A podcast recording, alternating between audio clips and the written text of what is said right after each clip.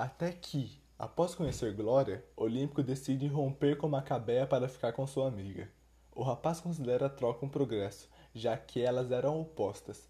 Glória era loira, oxigenada, cheia de corpo, morava numa casa confortável, tinha três refeições por dia e, o mais importante, seu pai era açougueiro, profissão ambicionada por Olímpico. Após esse episódio, Macabea vai ao médico e descobre que tem tuberculose, mas não entende muito bem a gravidade da doença. Sente-se bem só por ter ido ao consultório e não acha necessário comprar o medicamento receitado. Com dor na consciência por ter roubado o namorado de Macabea, Glória a convida para lanchar em sua casa. Macabea, mais uma vez, aproveita a oportunidade e come demais. Apesar de passar mal, não vomita para não desperdiçar o luxo de chocolate, mas sente remorso por ter roubado uma rosquinha. Finalmente, aconselhada por Glória, Macabea vai até uma cartomante para saber sua sorte. Lá, ela é recebida pela própria, Madama Carlota, que impressiona a pobre moça pelo requinte de sua residência, repleta de plástico, e pela amabilidade afetada com que a trata. Inebriada com as previsões da cartomante, Macabé atravessa a rua sem olhar e é atropelada. Após Madama Carlota contar sobre sua vida como prostituta e cafetina, lê as cartas para Macabea, que, emocionada, pela primeira vez vislumbra o futuro e se permite ter esperança. Afinal, iria se casar com um estrangeiro rico, que daria todo o amor que ela precisava. Macabea, ao cair, ainda teve tempo de ver que já começava a ser cumpridas as predições da madama, porque o carro era de alto luxo. Caída na calçada e sangrando, seu fim é testemunhado por inúmeros espectadores que se aglomeram em torno dela, sem que nenhum ofereça socorro. Macabea vai morrer?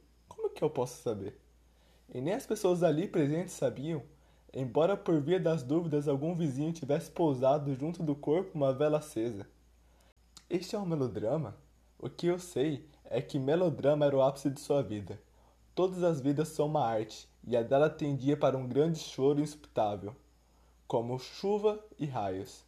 Olímpico tinha razão, ela só sabia mesmo era chover. Os finos fios de água gelada aos poucos empapavam-lhe a roupa, e isso não era confortável. Mas quem sou eu para censurar os culpados? O pior é que eu preciso perdoá-los. É necessário chegar a tal nada que indiferentemente se ame ou não se ame o criminoso que nos mata. Mas não estou seguro de mim mesmo. Preciso perguntar, embora não saiba para quem, se devo mesmo amar aquele que me trucida e perguntar quem de vós me trucida.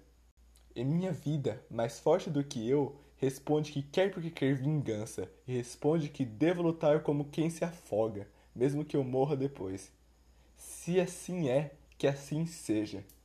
Morte, para mim, substitua o ato da morte por um símbolo. Símbolo este que pode se resumir no profundo beijo, mas não um beijo na parede áspera, e sim boca a boca na agonia do prazer que é a morte. Eu, que simbolicamente morro várias vezes, só para experimentar a ressurreição. Rezem por ela, e que todos interrompam o que estão fazendo para soprar-lhe vida, pois Macabé está, por enquanto, solta no acaso como a porta balançando ao vento infinito. Eu poderia resolver pelo caminho mais fácil, matar a menina infante. Os que me lerem assim, levam um soco na barriga para ver se é bom. A vida é um soco na barriga.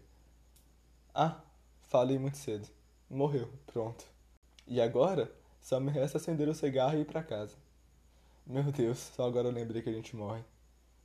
Não esquecer que, por enquanto, é tempo de morangos.